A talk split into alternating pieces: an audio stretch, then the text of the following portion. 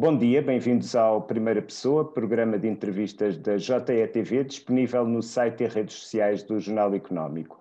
Nesta edição entrevistamos o Presidente da Câmara de Cascais, Carlos Carreiras, que nestas autárquicas procura o terceiro mandato à frente de uma autarquia à qual dedicou boa parte dos seus 60 anos de vida.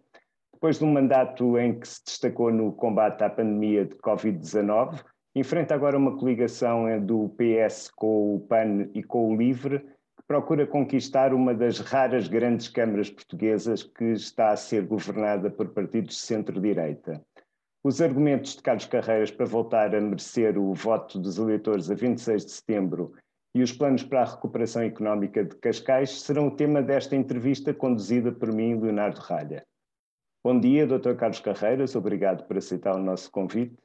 Os resultados preliminares dos censos de 2021 mostram que a população de Cascais aumentou 3,7% na última década, ficando mais próxima de ultrapassar o Porto enquanto quarto conselho mais populoso do país.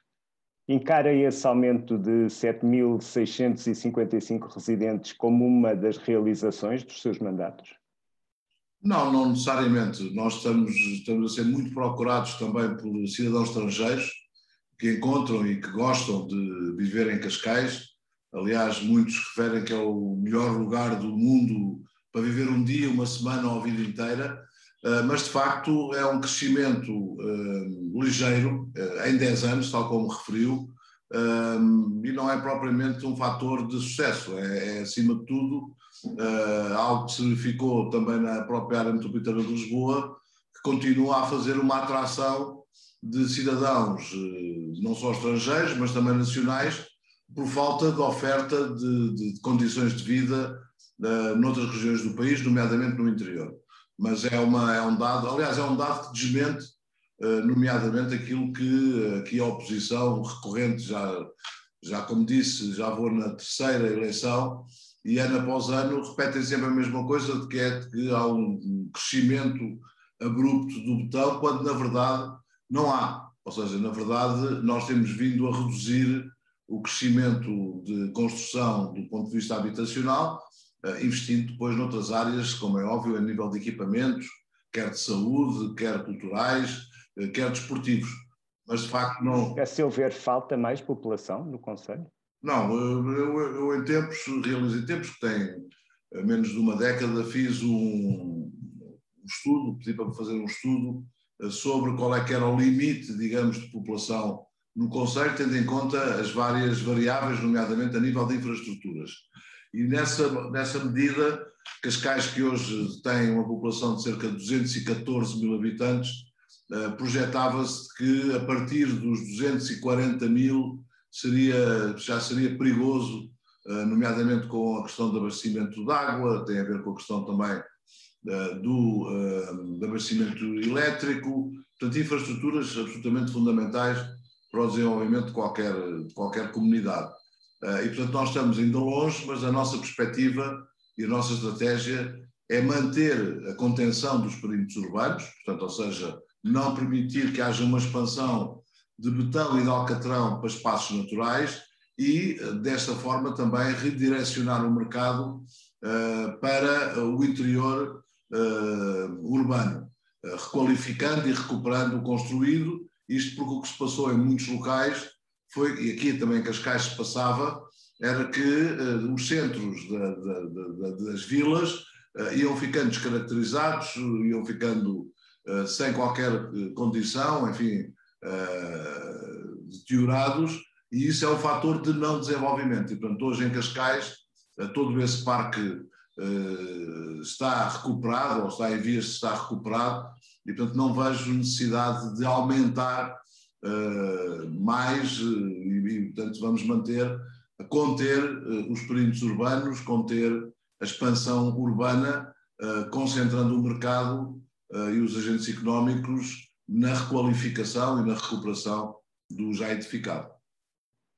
Logo no início da pandemia de Covid-19, a Câmara de Cascais teve um papel pioneiro na compra e na disponibilização de equipamentos de proteção individual, de material, material médico. Hum, esta a preparação, a preparação do, do impacto da pandemia foi começada ainda antes de haver casos em Portugal? Olha, vou tentar muito resumidamente contar-lhe esse processo, porque é um processo que eu ainda hoje, mesmo tendo sido os primeiros a reagir, ainda hoje me penalizo. Porque em janeiro, eh, nós sabemos que depois foi no meados de fevereiro que começou a ter aqui impacto, mas ainda em janeiro eu via aquelas imagens na televisão vindas de, da Ásia e considerava que aquilo era uma questão que ia ficar na Ásia. Portanto, eu próprio não tive a percepção uh, do impacto uh, que, que, ia ter. Quando começaram a aparecer os primeiros sinais uh, aqui na Europa, aí sim nós acordámos. eu, entretanto, tinha pedido, que é uma coisa que eu faço regularmente, aqui ao nosso arquivo histórico municipal, e é um arquivo considerado um dos melhores se não mesmo o melhor a nível nacional, para me trazerem tudo o que havia sobre o tema, neste caso o tema era a gripe espanhola. Uh, e de facto a gripe espanhola coincidiu com o fim da Primeira Guerra Mundial, os países envolvidos na, na, na Primeira Guerra Mundial não deram grande ênfase às notícias sobre, sobre a própria gripe espanhola, até porque foi ela que foi a grande propagadora do vírus na época, e, portanto, comecei a ter uma percepção clara do que vinha aí, mesmo com muito pouca informação. Depois recorri uh, à informação de Espanha, porque Espanha não teve na Primeira Guerra e, portanto, tinha. Uh, aliás, foi por causa disso que ficou conhecida como gripe espanhola, já que ela não nasceu em Espanha, não, não foi. Não começou em Espanha, uh, e comecei a perceber que tudo isto ia ser algo muito impactante e que ia ser talvez o maior desafio das nossas vidas. Uh, e por isso reuni-me, quer com, especialmente com dois grupos, uh, um com militares, uh, com amigos, oficiais generais, que me aconselharam, e depois também com toda a componente científica e médica, que também me foi aconselhando, porque hoje, eu às vezes digo meio a brincar, que já sou especialista em epidemiologia, que era uma palavra que eu nem sequer conseguia dizer bem ao princípio, não é? E, portanto, eh, foi uma aprendizagem ao, no decorrer de todo o processo, mas sempre com a lógica de que todo, tudo isto ia demorar tempo. Eu, na altura, não comuniquei porque não queria desesperar as pessoas, mas o planeamento da Câmara de Cascais em relação à Covid-19 vai até finais do próximo ano, 2022. Uh, e, portanto, eh, não será já com a mesma intensidade, tal como estamos a ver agora, mas de facto é, tem todo, agregado a tudo isto, uh, para além da questão de saúde pública, mas processos de ordem logística muito complexos e muito pesados, e portanto nós conseguimos montar uma estrutura que já vinha de trás, uh, preparada para responder rapidamente a tudo isto. E beneficiando muito daquilo que já tinha sido feito, não a pensar na pandemia, mas muito especialmente com a criação de redes no Conselho, nomeadamente através das IPSS, através de todo o conjunto uh, associativo, de movimento associativo, que foram grandes parceiros em todo este processo. O senhor diria que os autarcas portugueses se dividiram então entre os que ficaram à espera da administração central e aqueles que tomaram a iniciativa? Não, porque os autarcas não tiveram hipótese e não têm hipótese de ficar à espera da administração central. Ou seja, eu aqui acho que não se dividem porque grande parte do sucesso uh, que se tem tido uh, deve-se de facto às autarquias. E já tem sido mencionado uh, quer pelo, pelo seu Primeiro-Ministro, quer pelo seu Presidente da República, quer agora também pelo seu Almirante da Task Force, mas de facto o, se houve um momento em que se demonstrou a necessidade de ter um, um poder local forte, competente, foi esta, e acho que o poder local, e estou a falar de todos os partidos, não estou aqui a segmentar sequer do ponto de vista ideológico, eh, todos os meus colegas, eh, autarcas e presidentes de Câmara, eh, de facto tiveram aqui uma, uma, um enfoque muito forte e demonstraram uma grande capacidade e uma grande competência. Olhando para trás, o, o que é que teria feito diferente nesta resposta à pandemia? Olha, tinha, em janeiro tinha logo começado a fazer o planeamento que só comecei a fazer em finais de janeiro, princípios de fevereiro.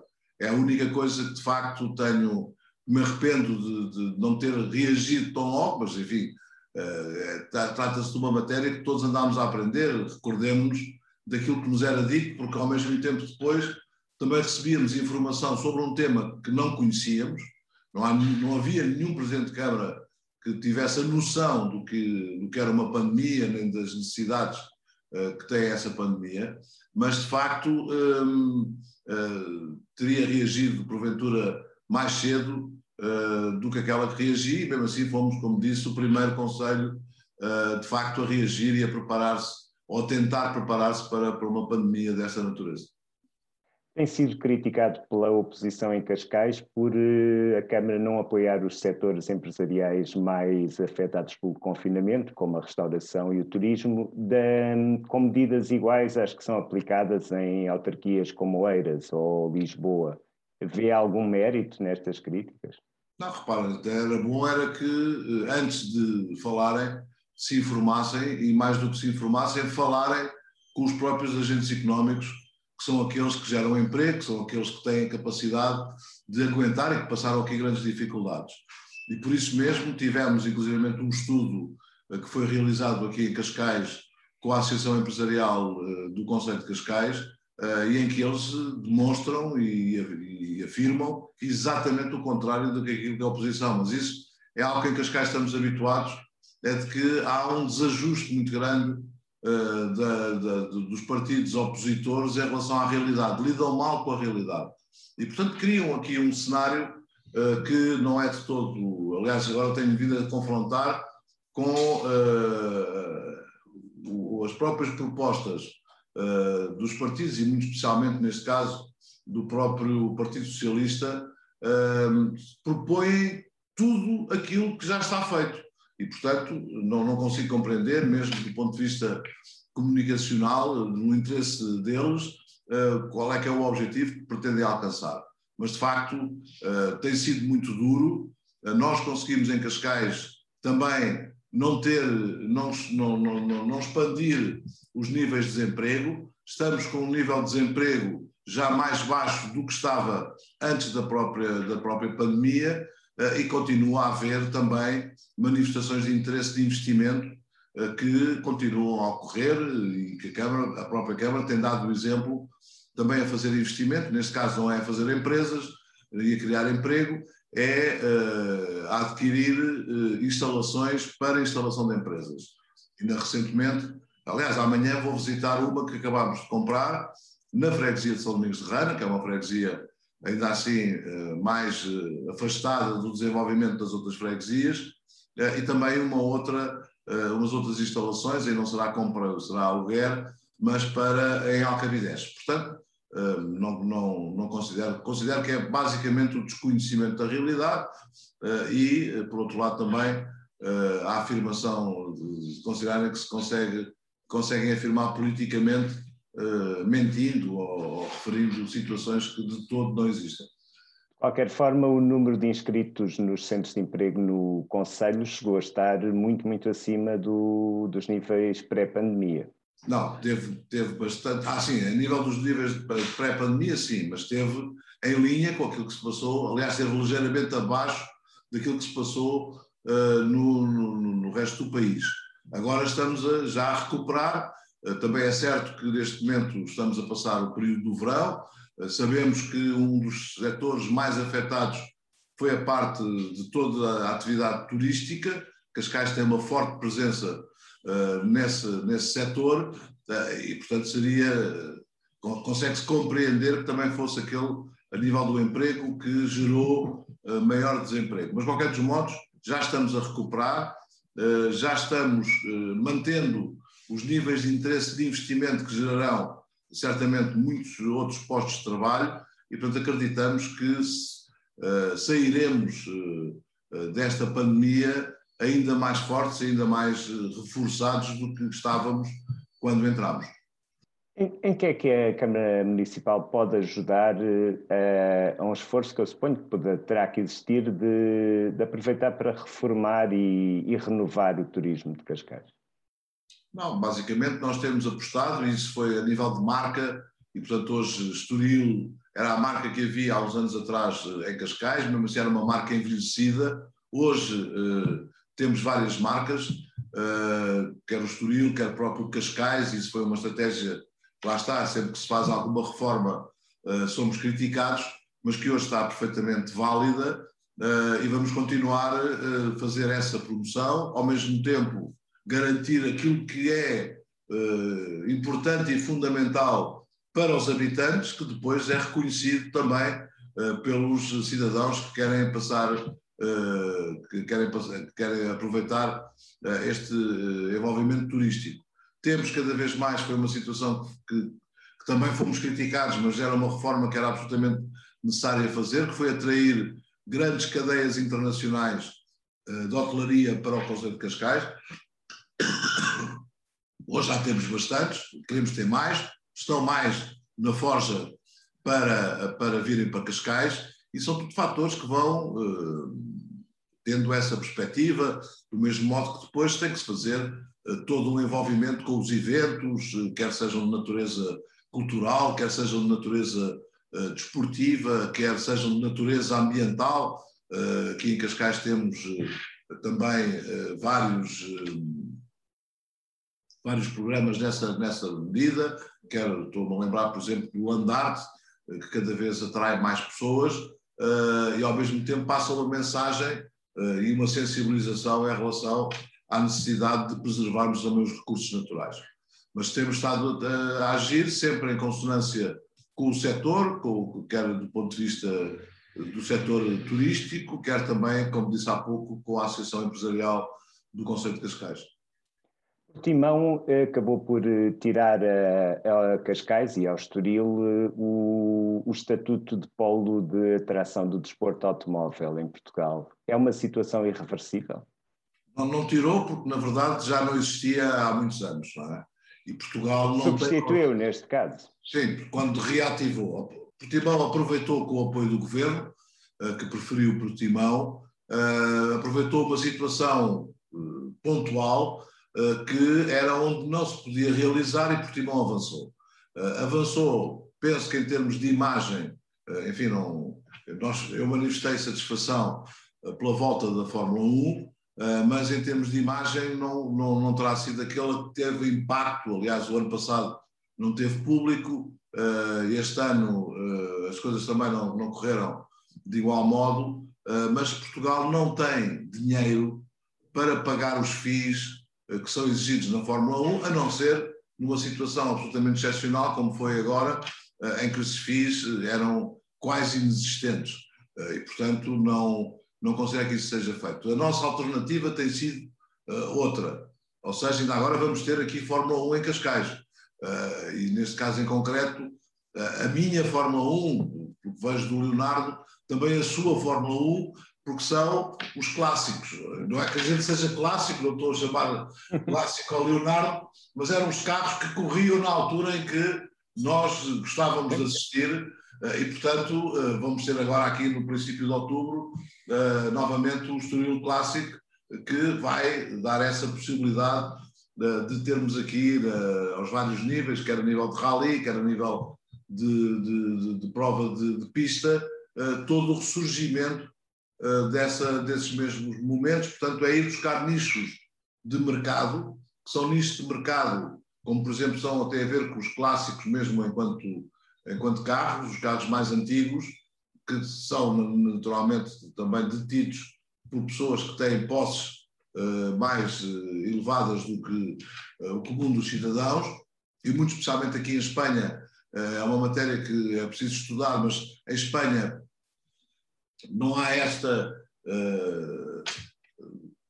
necessidade, pelo menos dos, dos, proprietários espanhóis, de exporem os carros, portanto, tem, e aqui é um, é um momento importante, e confesso que há um objetivo que ainda não consegui cumprir, que é fazer um grande hotel uh, de carros clássicos aqui no Conceito de Cascais, que envolve depois também toda a parte de mecânica. Nesta mecânica, muita dela já é uma mecânica artesanal, porque já não, é, não pode ser uma mecânica industrial, e nós temos grandes mecânicos artesanais no nosso país que conseguem dar essa garantia também de qualidade. Mas é um objetivo que vamos ver se no próximo mandato eh, consigo recuperar, eh, e isso estava situado exatamente no Autódromo do Estoril, mas é um problema que está eh, a nível do governo e da parte pública, que é quem é detentora do autódromo, uh, em que uh, tem que tomar uma decisão, uh, uma vez por todas, de vender à Câmara Municipal de Cascais, já que Cascais é o único na Europa e eventualmente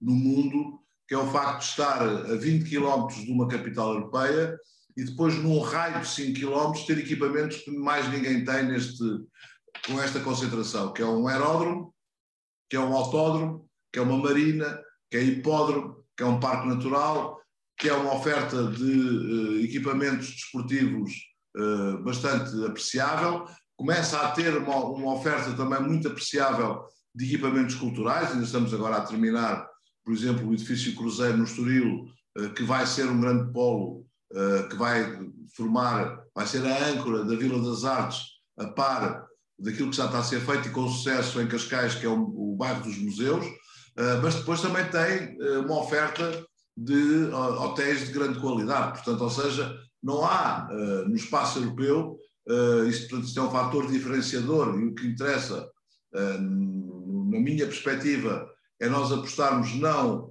naquilo que, que, que é indiferenciado, qualquer um oferece, ou seja, não é termos um conselho low cost, é de facto nós diferenciarmos e com essa diferenciação conseguirmos ampliar as cadeias de valor que, que, que, já temos e que algumas delas são históricas e que estão na nossa identidade cultural.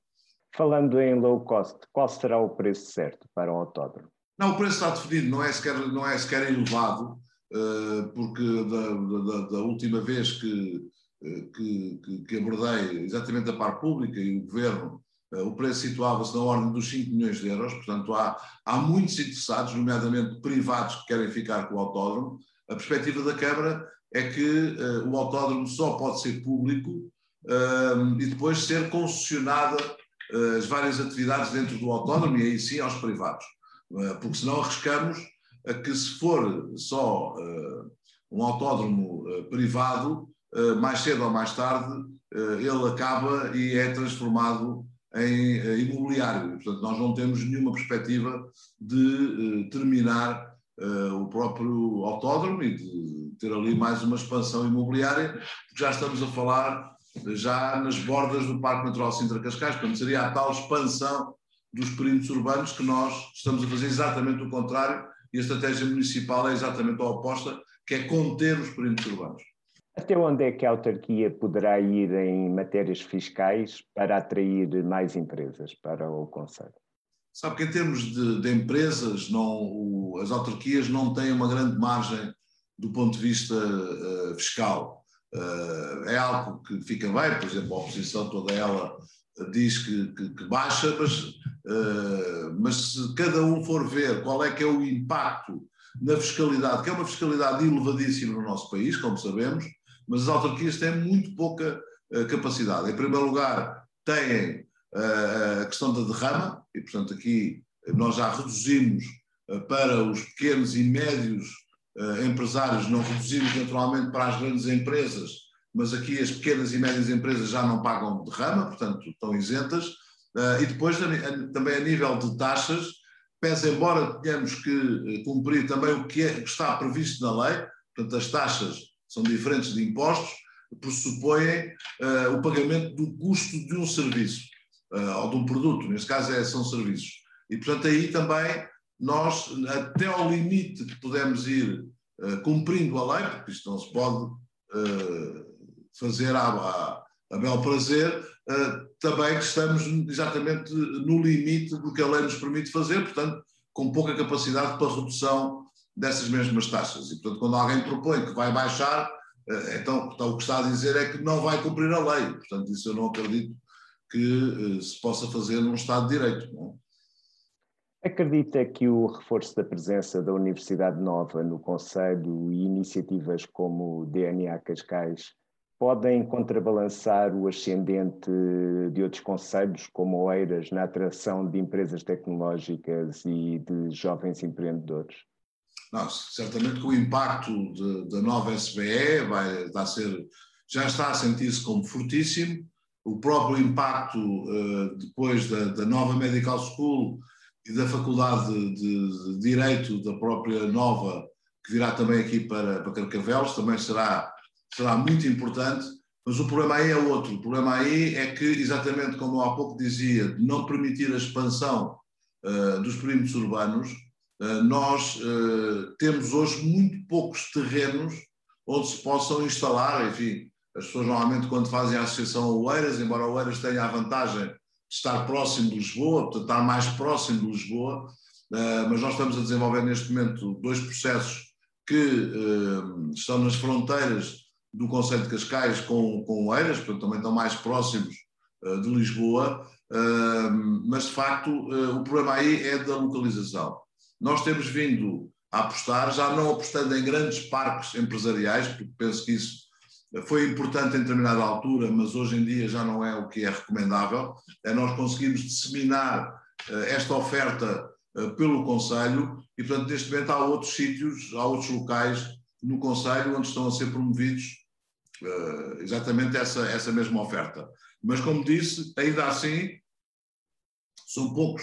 O Eiras expandiu-se do ponto de vista empresarial, Cascais expandiu-se do ponto de vista habitacional. Nós, em Cascais, temos uma possibilidade que é, neste momento, ter muitos cidadãos estrangeiros que precisam, querem, têm capacidade de promover também os seus próprios negócios, alguns deles bastante inovadores, e estão-nos a procurar exatamente por instalações, razão pela qual nós, eh, nesta fase que estamos, eh, que demora tudo muito tempo, eh, até nós conseguirmos induzir que seja também o setor privado a dar resposta, estamos nós a comprar instalações, que depois serão alugadas, um pouco como há pouco dizia que o autódromo, a propriedade será pública, mas depois a concessão, o aluguer, será a privados, como é, como é normal. E, portanto, neste momento temos um grande grupo, um grande grupo de vários empresários, neste caso brasileiros, a nível da biotecnologia, que estamos uh, uh, em contacto e é, aliás, amanhã uma das visitas que tenho, uh, exatamente com o representante desses empresários, para ver se de facto se pode instalar aqui no Conselho de Cascais, mas temos outras, outras oportunidades e outra oferta para dar. Agora, aqui, de facto, para nós, o grande setor que nos interessa é o setor, por exemplo, turístico, com certeza, e depois de, da saúde e do bem-estar. E nós isso temos muita capacidade ainda para uh, atrair uh, investimento e atrair investimento para o Conselho de Cascais. E o que é que o Conselho tem a dar em particular a esses setores? Olha, antes de mais, ter uma estratégia que cada vez mais os, os, os empresários compreendem. E esta estratégia é muito importante porque somos um país que anda muitas das vezes aos zigzags e que não tem uh, uma consolidação uh, de horizontes e de objetivos. Em segundo lugar, é uh, uma questão de confiança, ou seja, o custo da incompetência e o custo da corrupção são custos muito altos eh, que podem, neste caso, do ponto de vista de uma Câmara Municipal de Cascais, podem ser reduzidos a zero, e foi isso que fizemos. Portanto, o empresário sabe que não tem outros custos associados nesta mesma, neste mesmo fator de investimento.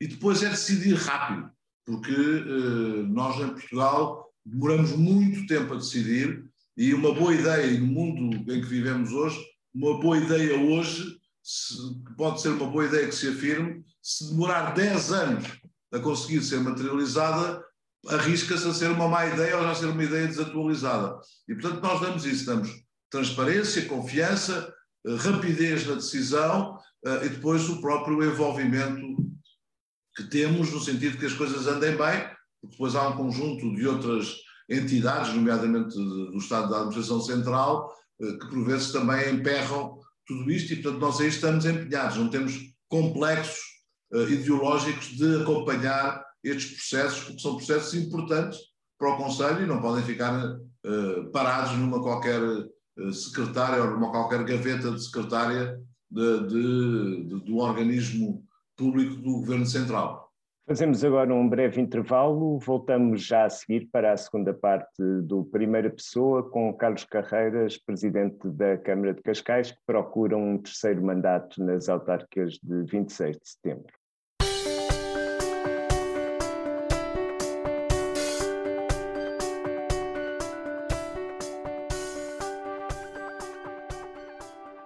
Nesta sexta-feira com Carlos Carreiras, presidente da Câmara de Cascais, que se recandidata para um terceiro mandato. Enfrenta uma coligação do PS, PAN e LIVRE, encabeçada pelo ex-vereador Alexandre Faria, que é o atual presidente do Estoril Praia e que assume o objetivo de pôr termo a décadas de domínio do centro-direita em Cascais. Admite que nestas autárquicas o adversário é mais forte do que há quatro anos? Os adversários são sempre todos fortes. Repare, eu já tive quer o doutor eh, Cordeiro, que, que, que, é mais do que conhecido, até pelo seu envolvimento no associativismo farmacêutico, quer a Gabriela Canavilhas, que foi ministra e que foi ministra, uh, nomeadamente de governos socialistas, Portanto, eu, eu aí considero que todos os candidatos são fortes. Neste caso em concreto do que me pergunta, eu consigo uh, dividir claramente aquilo que é o candidato opositor, neste caso que é Alexandre Faria, do restante, neste caso quer o, Partido Socialista, quer o PAN, quer o LIVRE. Aliás, razão pela qual Alexandre Faria, que sempre foi conhecido como um militante socialista, se apresenta como independente. Ele próprio também uh, não confia uh, no seu próprio partido e, portanto, uh, tem nessa. Mas eu divido claramente, são, estamos a falar de situações completamente distintas. Agora, já fiquei a estranhar, foi que Alexandre Faria, ainda há poucos dias, numa entrevista, uh, referia, e isso é, é algo que, que, que, enfim, eu não consigo compreender, mas certamente o problema será meu, é que o, o ter uma coligação com partidos que elegeram, por exemplo, a deputada Joacim Catar Moreira, uh, não fechou a porta a também fazer coligações pós-eleitorais com o partido que elegeu André Ventura. E, portanto, uh, essa é que eu não consegui uh, entender de todo qual é que era o objetivo. Mas, de facto, todas as candidaturas são fortes à partida, isso faz parte da própria democracia, nenhuma eleição está a ganha, tem que, cada um depois, no final, far-se-ão as contas, mas cada um tem que apresentar propostas alternativas e por isso é que eu estranho que o Partido Socialista, uh, que não é propriamente o, Alexandre Faria, mas o Partido Socialista, o PAN e o LIVRE, na coligação que tem, as, as propostas que estão a apresentar daquilo que eles propõem ir fazer é aquilo que já está feito. E, portanto, eh, não, não, não, não consigo compreender, mas enfim, mas eles lá terão as razões deles, não é? De qualquer forma, o senhor tem apresentado os parceiros de, de, coligação de Alexandre Faria como radicais. Sabemos que sim, quer dizer, ou seja, nós, mais do que radicais, são extremistas e nós estamos num momento, e vamos passar por um momento, eh, e nomeadamente com duas situações que eu gostava aqui de pontuar. Uma tem a ver com o pós-pandemia e os efeitos que esta pandemia uh, vai deixar, quer do ponto de vista económico, quer do ponto de vista social, quer do ponto de vista ambiental. E, portanto, uh, é, é, algo de muito pesado. Não dá para uh, ser trabalhado de forma amadora, e muito menos de forma menos séria. e depois temos um outro que se mantém, infelizmente, e cada vez é mais urgente, tem a ver com as alterações climáticas e, portanto, de ter estratégias de mitigação e de adaptação aos efeitos das alterações eh, climáticas. E, portanto, não, eu diria que nenhum momento é para brincar, mas este muito menos. E, portanto, é um momento muito sério que não se compadece com uh, a forma como eu tenho visto atuar, vindo desses, desses partidos mais extremistas, que no caso de Cascais, tanto existe à esquerda como existe à direita. Portanto, não, não é o momento para fazer essas rupturas, muitas delas ainda para mais, de, fundamentadas em complexos ideológicos. Não há momentos para uh, andarmos aqui uh, com uh, esses complexos ideológicos. Que efeitos é que antevê que uma, que uma Câmara administrada por essa equipa teria no desenvolvimento do Conselho? Olha, em primeiro lugar, grande desorientação. É? Basta ver muitas das propostas que são formuladas, de, demonstram exatamente isso, muita desorientação.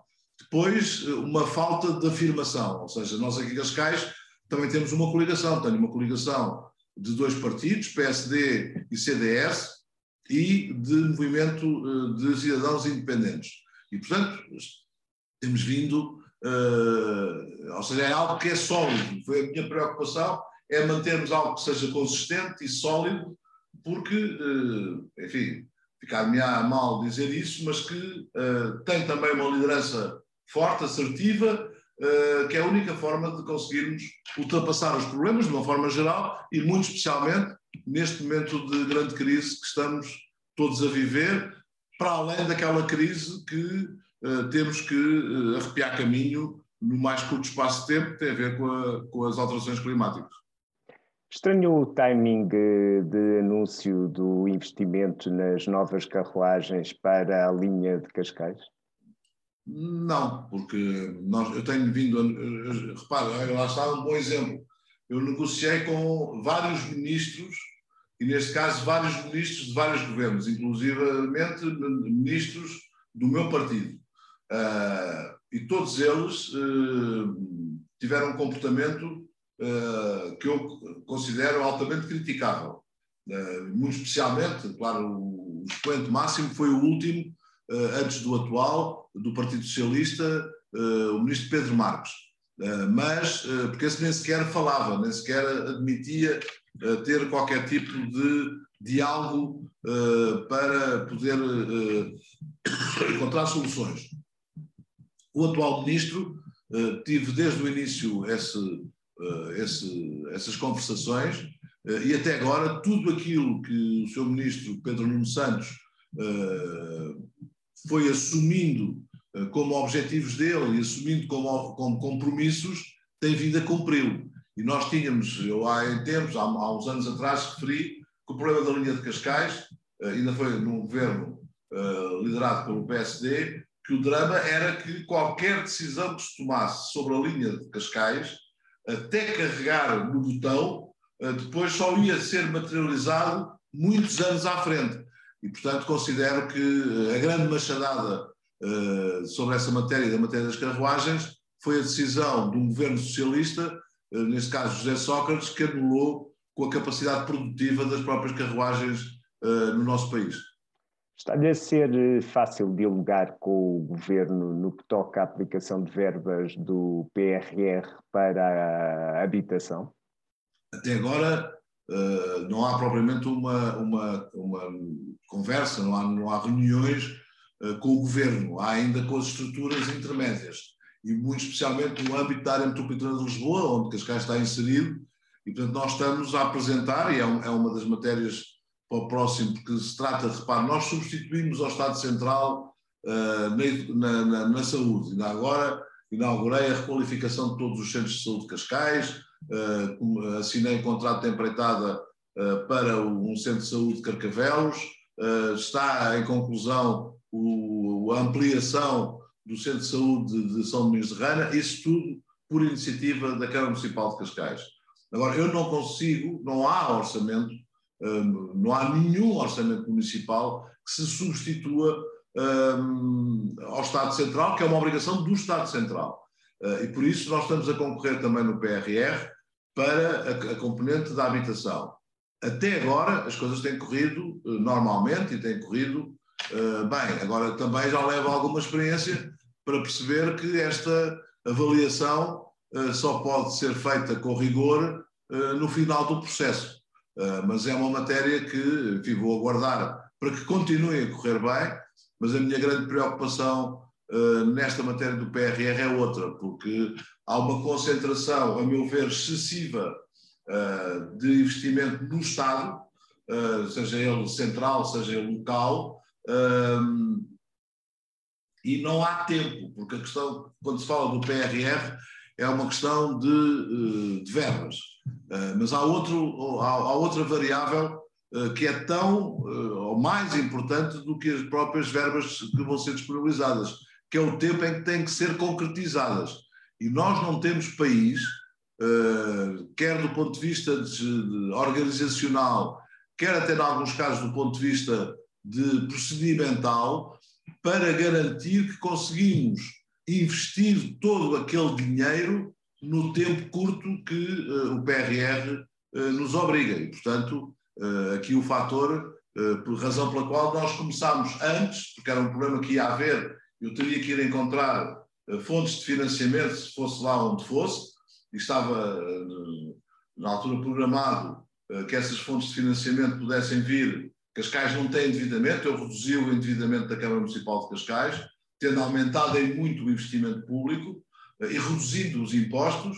Portanto, é uma equação uh, difícil, mas aqui foi conseguida, uh, com muito rigor, também na, na, própria componente de gestão. Também diria que é a área onde eu me sinto uh, mais à vontade. e, portanto, nós temos, como temos uma dívida muito baixa, também está estipulado por lei quanto é que os municípios se podem endividar, e nós temos uma capacidade de endividamento muito alta.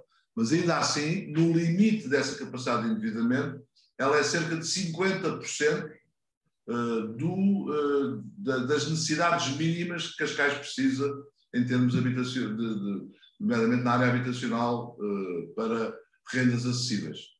Concorda com as palavras de um, de um eminente residente em Cascais, o Presidente da República, quando ele disse que o Primeiro-Ministro sofre de otimismo irritante, por vezes? Olha, como Presidente de Câmara, não, não, não, não serei a pessoa indicada uh, para poder responder a isso, porque eu não acredito que alguém possa exercer bem as funções de Presidente de Câmara sem ser um otimista irritante, não é? Porque, de facto, isto necessita uh, de muita resiliência. O ambiente político uh, português, na minha análise, não é o melhor. Aliás, como está a ver, e há pouco já dei aqui alguns exemplos, quer dizer, não é racional sequer alguém decidir vir para a política a não ser que tenha um apelo muito grande de serviço público. Um, depois, do ponto de vista económico e do ponto de vista social, também a situação não é famosa. Só sendo otimista, muito otimista, o que já roça o tal otimista irritante para alguns, é que se pode levar a bom porto hoje uma função pública como é aquela que é de Presidente de Câmara. Falando ainda de infraestruturas, a passagem do Aeroporto Internacional de Lisboa para a margem sul teme que tenha um efeito negativo na competitividade de Cascais dentro da área metropolitana de Lisboa? Não, pelo contrário, eh, nós somos o mais favorável possível, quer dizer, a questão do, do, do aeroporto de Lisboa, do segundo aeroporto, é, não vou aqui dizer, porque não quero ser mal criado, mas é um bocadinho aquilo que escreveram uh, na, na, barragem do Alqueva, não é? Uh, enfim, mas permitir-me-ão, uh, quer o Leonardo, quer os, os um, quem nos esteja a assistir, é porra construam-nos, não é? Quer dizer, porque toda a gente já percebeu que é absolutamente fundamental. E andamos a adiar décadas e décadas e décadas decisões sobre esta matéria, e lá está, numa decisão que entre tomar a decisão e arrancar e muito especialmente terminar a própria obra demorará ainda uns largos anos. Portanto, eu isso eh, sou o mais favorável possível eh, a que ele possa se instalar, eh, neste caso, se instale na área metropolitana de Lisboa, decidam de uma vez por todas qual o local onde instalá-lo. Para Cascais tem um fator competitivo adicional, porque nós estamos, e antes da pandemia já recuperamos, isso é, uma, é um setor que tem vindo a recuperar mais rapidamente, uh, que tem a ver com a aviação executiva. Portanto, não já a aviação comercial, essa não, uh, não, é nossa, não está nos nossos objetivos, uh, e também tem certas, para ser verdadeiro, completamente verdadeiro, também tem certas limitações em tires, mas a aviação executiva tem todas as capacidades e, portanto, tires pode ser uh, o aeroporto principal de toda a região de Lisboa para a aviação executiva, o que traz também vantagens para o próprio atual aeroporto de Lisboa, porque liberta aquilo que ainda agora andámos a, a ouvir das slots, uh, portanto, liberta slots e liberta, uh, para ser mais de, para me explicar melhor, liberta estacionamento dentro do próprio aeroporto de Lisboa uh, e, portanto, nesse sentido, uh, continua a ser uma oportunidade para Cascais e de fomento também do próprio desenvolvimento, sendo certo que têm vindo a ser feitos investimentos importantes, ainda há dias uh, a, CEO, a, nova CEO da TAP dava conta disso nas redes sociais, de visitar Tires e ter ficado muito agradavelmente surpreendida por algo que Tires está já a desenvolver em parceria com a TAP que tem a ver com a formação de pilotos em simuladores. aqui seria fastidioso estar a explicar, mas trata-se de uma matéria em que Portugal pode e deve, a meu ver, ser exportador de serviços. Uh, e nós, neste momento, em, em, em TIDS, começa-se a consolidar cada vez mais uma oferta muito importante, tal como a, a senhora CEO da TAP dizia, 70% ah, da capacidade instalada é utilizada com uh, pilotos da própria TAP e 30% já é vendido para fora, para fora da TAP. Uh, e sabemos que há necessidade uh, maior uh, nesta perspectiva, e especialmente lá está uma das áreas em que foi uma das áreas mais atacadas uh, do ponto de vista da, da, pandemia, mas nesta situação em concreto é, digamos, uma sub-área que vai ter um forte incremento, porque os pilotos agora têm que reforçar a sua formação. E uma formação em avião custa muito, muitas vezes mais do que uma, uma formação em simulador. E, portanto, aí está um fator de desenvolvimento para tiros e, portanto, uh, neste caso é, é, um fator competitivo para o Conselho de Cascais. Neste momento, Cascais e Mafra são os únicos conselhos da área metropolitana de Lisboa liderados pelo PSD. Acredita que isso poderá deixar de ser assim depois destas eleições autárquicas? É uma coisa é eh, sempre o que nós uh, temos como esperança, como desejo, não é? E, portanto, é essa, se, é meu desejo que isso aconteça, não é. Portanto, ou seja, o meu desejo é que continue, quer o Helder uh, Silva uh, em Mafra, quer eu em Cascais, continuemos a liderar uh, o Conselho de Cascais. e poderá haver algumas outras oportunidades no âmbito da área de Lisboa, sabendo, e eu sei bem, a dificuldade que é de podermos vir a ganhar mais alguma Câmara uh, para os lados do, do, do, PSD, no meu caso do PSD de CDS. Eh, falando não só da área metropolitana de Lisboa, mas do, do conjunto do território nacional, devolve a Rui Rio o adjetivo incompetente que ele deu a si no que toca à preparação destas autárquicas? Eu já muito deixei de alimentar uh, qualquer polémica sobre essa natureza. Portanto, isso é algo que se vai ver, eh, já não falta muito, é dia 26, eh, dia 26 de setembro. De qualquer dos modos, eu considero é que, do mesmo modo como há quatro anos atrás, eh, o PSD apresentou bons candidatos, apresentou boas equipas e apresentou bons projetos. Portanto, preparou bem as autárquicas, da mesma forma como eu considero que desta vez também preparou bem as autárquicas. Candidatos, equipas, projetos. Agora, eh, é como tudo, eh, é a própria democracia a funcionar e depois se irá fazer essa avaliação eh, no dia, no dia, depois do dia 26. E esta presente liderança acrescenta votos a si, aos outros autarcas? Sabe que aqui em Cascais, não é de agora, não é desta liderança, já sempre, sempre aconteceu. Por exemplo, vou-lhe dar um exemplo concreto. Eu é a terceira vez que faço a apresentação da candidatura. Este ano, mais tarde, porque as funções que tenho que desempenhar como Presidente de Câmara e com esta pandemia em cima, obrigaram a que eu tivesse que adiar uh, a minha apresentação de candidatura e adiar a minha entrada uh, em campanha. Irei fazê-lo a partir da próxima uh, sexta-feira, dia 3 de setembro. e foi sempre aquilo que eu pedi eh, quer ao PSD, quer ao CDS, que são os dois parceiros da coligação, foi que eh, não queria cá os líderes partidários e, portanto, estamos a falar uh, num momento em que, por exemplo, quer no PSD, quer no CDS, estavam duas, duas pessoas que eu considero muito, que é o Pedro Passos Coelho e quer o Paulo Portas. Portanto, para se perceber bem qual é que é a nossa lógica. Uh, e, de facto, como eu tenho dito, quer dizer, a nossa coligação aqui em Cascais, o nosso projeto do Viva Cascais, está acima dos partidos. E, portanto, o nosso partido aqui em Cascais é Cascais. E, portanto, não vejo necessidade uh, nem de ter, nem de, de deixar de ter uh, contributos uh, por parte do, de, das direções nacionais dos dois partidos da coligação.